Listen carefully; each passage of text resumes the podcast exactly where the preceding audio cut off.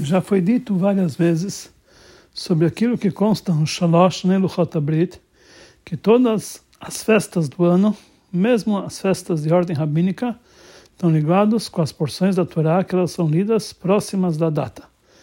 Aqui nós entendemos que a festa de Hag Geulah, de 12 e 13 de Tammuz, na qual o Rebbe anterior foi libertado totalmente da sua prisão e do seu exílio, tem uma ligação ao contexto das Parshiot, Hukat e Balak.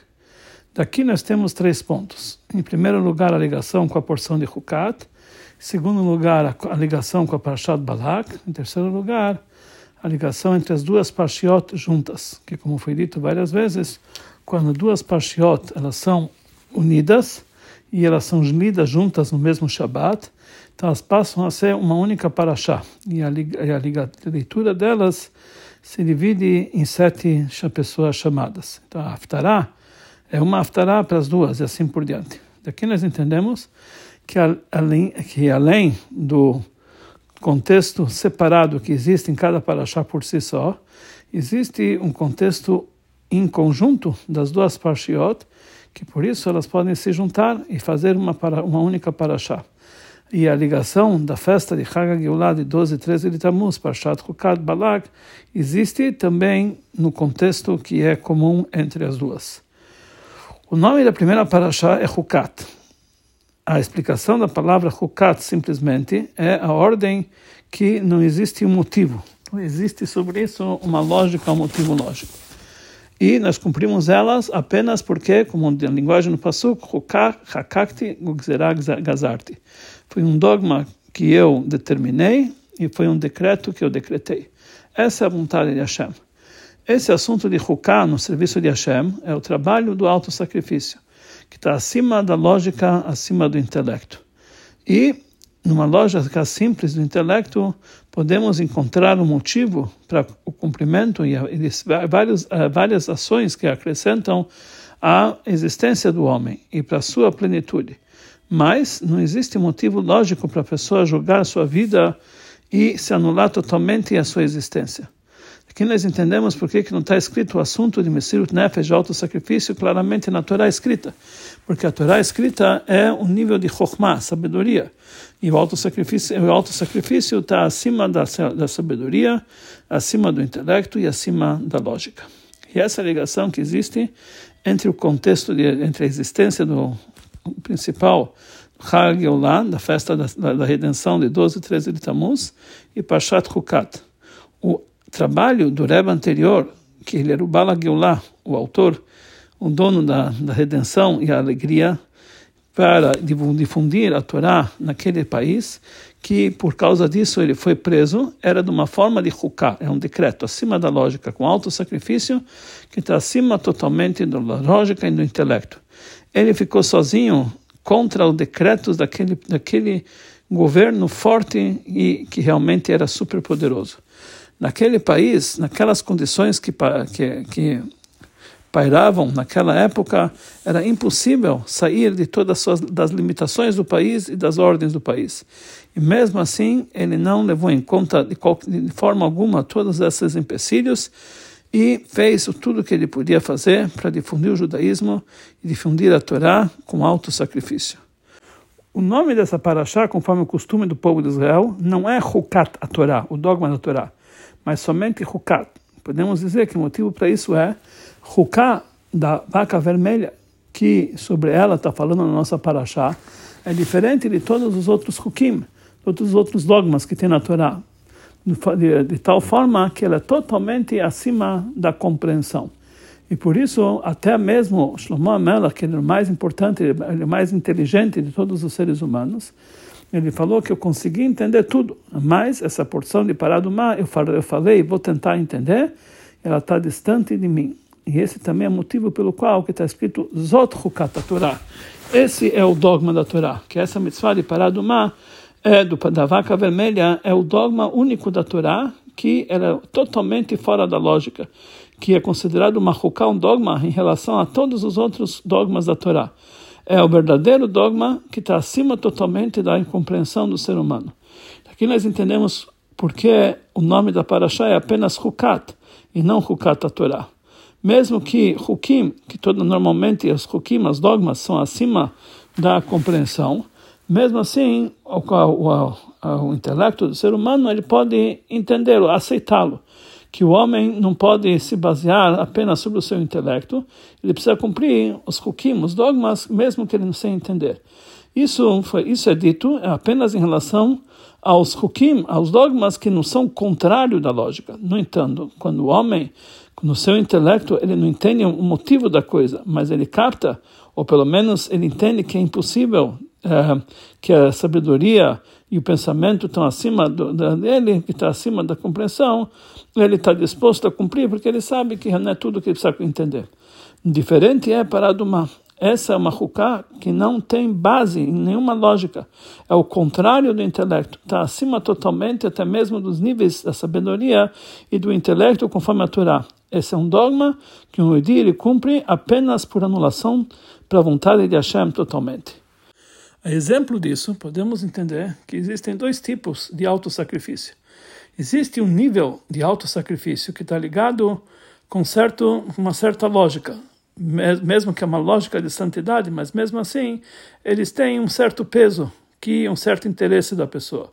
Ou seja, que antes que fazemos algo com alto sacrifício, nós antes se aprofundamos no Shulchan Aruch, que nós temos obrigação de se auto-sacrificar conforme a Torá. Isso é chamado Hukat a Torá, o dogma da Torá. É, uma, é um dogma, está ligado com auto-sacrifício, como está ligado, como ela é medida conforme a lógica da Torá pela lógica e, e pela sabedoria da santidade, que por causa disso ela tem uma certa limitação. Um outro tipo de auto-sacrifício é quando nós não levamos em conta nenhuma lógica, nenhuma interpretação. Que esse, esse nível de auto-sacrifício é chamado Huká, simplesmente. Está muito acima do que Hukat Torá, que é um dogma que é baseado na Torá. Porque ela vem da essência da alma do Yodi, que está acima na sua fonte até mesmo da Torá. Como falaram nossos sábios, que o pensamento do Yehudi vem antes para qualquer coisa, também antes do pensamento da Torá. E por lado dessa conexão essencial que existe entre o Yehudi e Hashem, que está acima da Torá, também o alto sacrifício do Yehudi para cumprir a vontade de Hashem está acima de qualquer limitação e de qualquer lógica. E essa é a forma de alto sacrifício que o Rebbe anterior, que é o Bala Geulah Ve'asimcha, ou seja, ele é o patrono da redenção e da alegria, dessa forma ele atuava. A difusão da Torá e do judaísmo através do Balag Yolav Simcha, do Rebbe anterior, se espalhava em todos, os, em todos os tipos de trabalho que ele fazia. Ou seja, ele mandava rabinos e shuhatim para lugares que era necessário. Ele fazia mikvaot para purificar. Ele fundou yeshivot para rapazes e para adultos. Ele fez Hadarim, escolas para crianças do Heider e etc. Mas o principal decreto, que foi o motivo principal para a prisão do Rebbe, não foi o trabalho que ele fazia em difundir a Torá e fortificar o judaísmo entre judeus mais adultos, mas justamente pela sua dedicação para a educação de crianças do Heider, Tinokot Shel Beirabam, sem levar em conta todos os perigos. O, o Rebbe anterior, ele se dedicou totalmente para esse trabalho, com muita empolgação e principalmente de uma forma muito abrangente. A princípio, tem um lugar aqui para a pergunta. Mesmo que era muito importante se dedicar para difundir a Torá e para fortificar o judaísmo, mas por que fazer isso aqui de uma forma que, conforme as leis da natureza, não existe nenhuma chance para sucesso?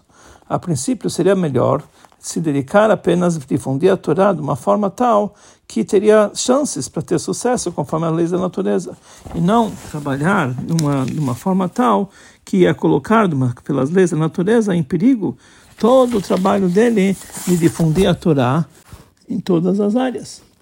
E aqui vem a pergunta mais forte: como pode ser que ele se colocou em perigo, não somente assim, mas também o fortalecimento da Torá das mitzvot e do judaísmo entre aquelas pessoas adultas que eles tinham obrigação de cumprir para estudar a Torá, através disso se dedica para estudar com crianças de Heider que eles estão isentas dessas mitzvot.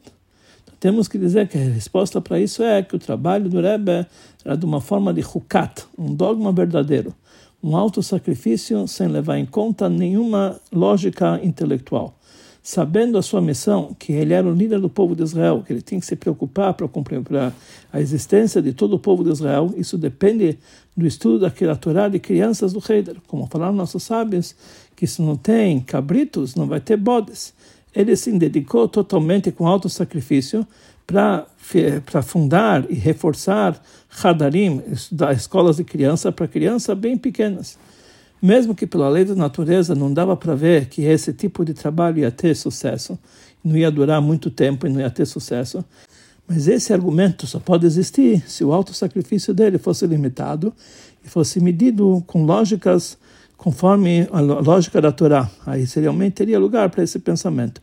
Mas já que o alto sacrifício do Rebbe era de uma, feira, de uma forma totalmente de hukat, de dogma, então isso não influenciava de forma alguma a sua lógica, se vai ter sucesso ou não, Hazu Shalom, se ele vai ser salvo ou não, Hazu Shalom. Tudo isso não está ligado com a lógica, isso apenas está ligado com a Kadosh Baruch Hu. Exemplo disso falaram, falaram nossos sábios sobre Hananiah, Mishael e Azariah, que eles responderam para Nebuchadnezzar, se eles vão ter sucesso, eles, eles falaram, se eles vão ter méritos, Hashem vai salvar eles. Mas se não, lá, de qualquer forma, eles não vão se ajoelhar, Deus nos livre, para a estátua. Mesmo que eles não vão salvar. Mas isso aqui não é por, não é por causa que Nebuchadnezzar tem a possibilidade e a licença de matá-los, mas somente é que Hashem assim decidiu. E Nebuchadnezzar é apenas um emissário de Hashem para fazer o seu trabalho. Mas esse nível de Mesirut Nefesh, no Manel de Huká, eles viram no Rebbe durante toda a, toda a época da sua liderança nesse mundo. Durante 30 anos que ele teve, que ele foi o líder do povo de Israel, que isso foi dividido em três épocas de 10 anos. Nos primeiros 10 anos, o trabalho foi de divulgar o judaísmo e a Torá numa situação de perigo de vida na prática. Na segunda época, o Rebbe se encontrava num país onde moravam muitos dos nossos irmãos do povo judeu.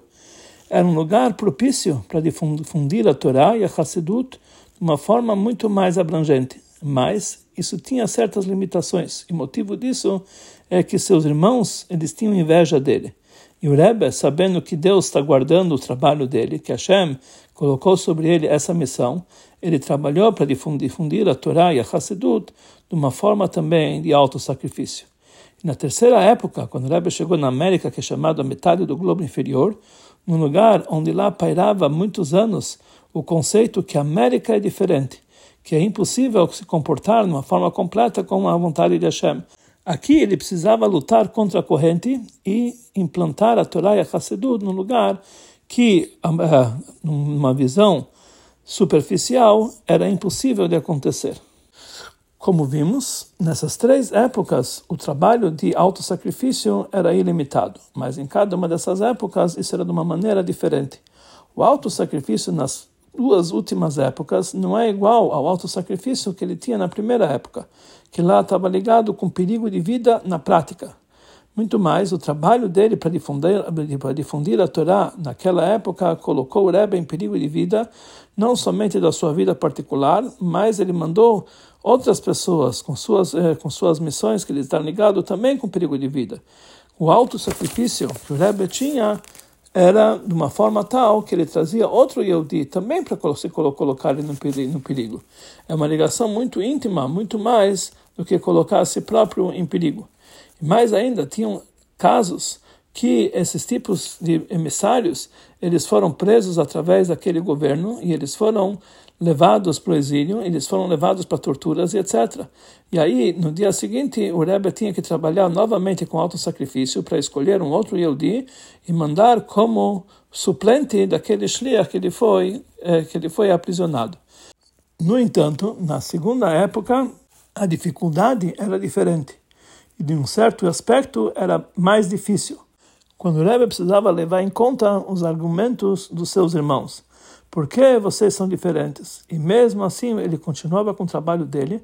Isso é mais difícil, em um certo aspecto, do que a época anterior.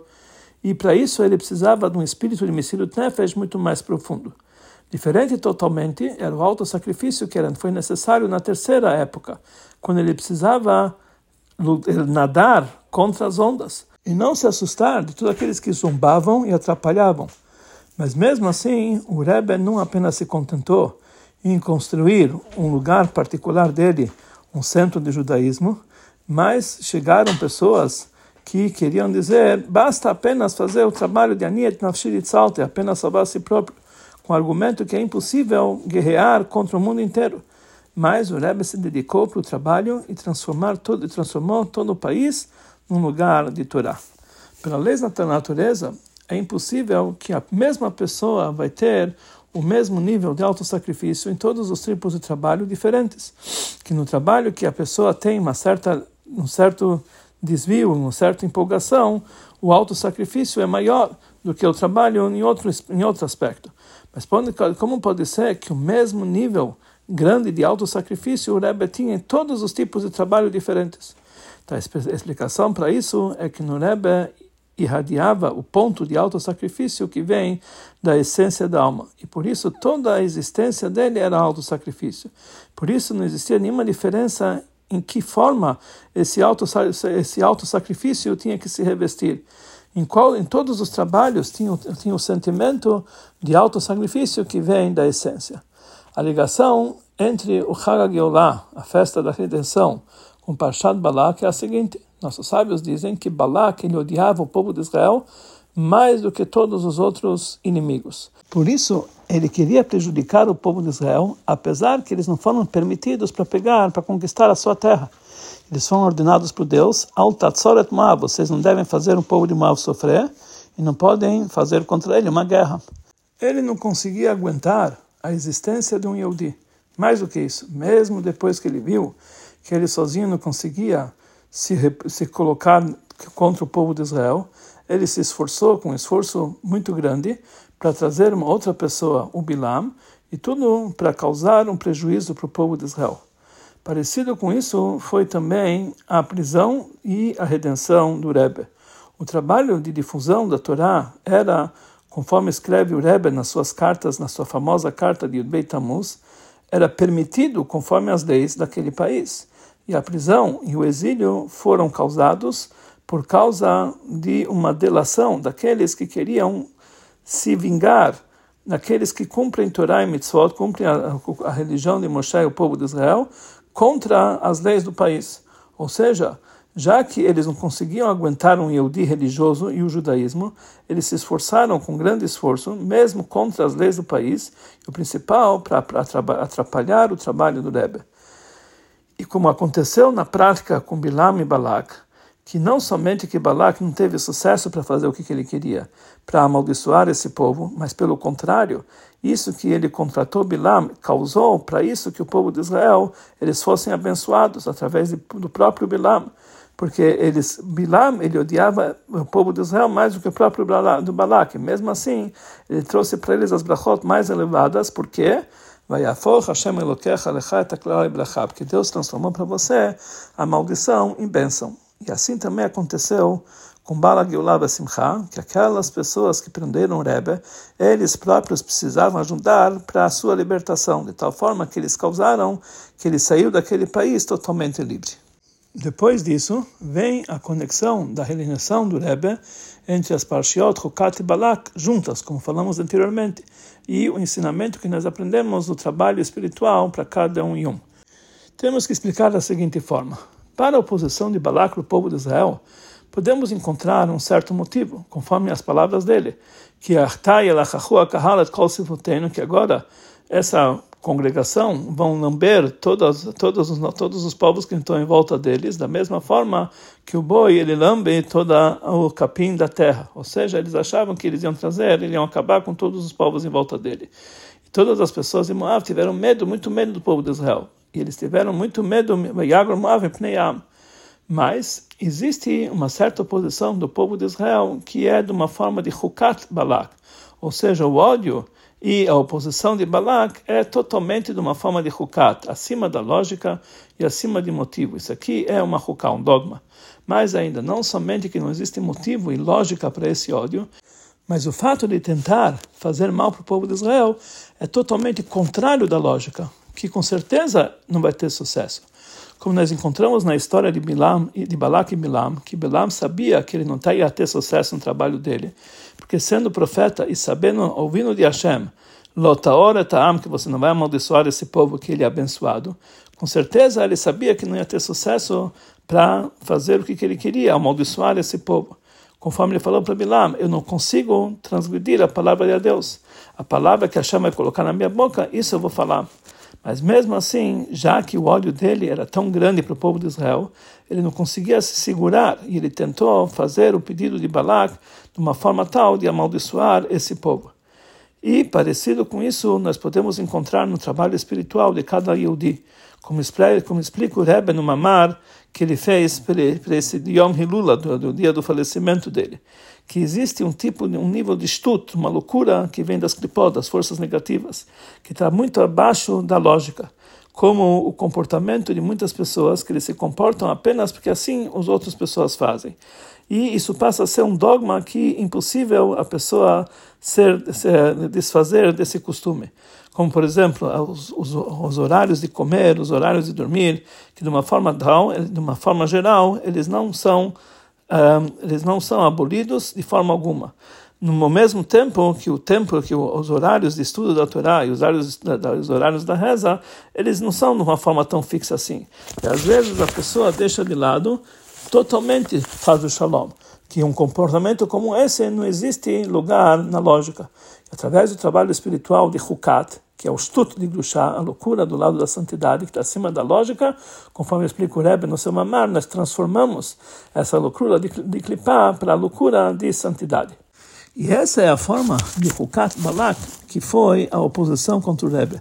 Como, como é conhecido, que Lulav, que foi um dos dois judeus que prenderam o Rebbe, queria carregar a maleta do Rebbe quando ele prenderam ele. Ele disse que Hassidim continuam Hassidim. Meu avô carregava os pacotes do seu avô e eu quero carregar o seu pacote. E também, posteriormente, ele chamou o Rebbe na linguagem de Rebbe. E isso, parecido que falou o Rebbe, o Radmonem saiu, o segundo Rebbe, contra o seu, aquele que delatou ele, que mesmo com tudo isso que ele fez contra ele, ele chamou ele de Rebbe. Ou seja, a boca dele enganou ele. Saiu da boca dele o que, que no íntimo ele reconhecia que essa é a verdade. E assim, no nosso assunto, que a expressão de Lula, relação ao Rebbe, vieram porque na alma dele, no íntimo, ele reconhecia a verdade.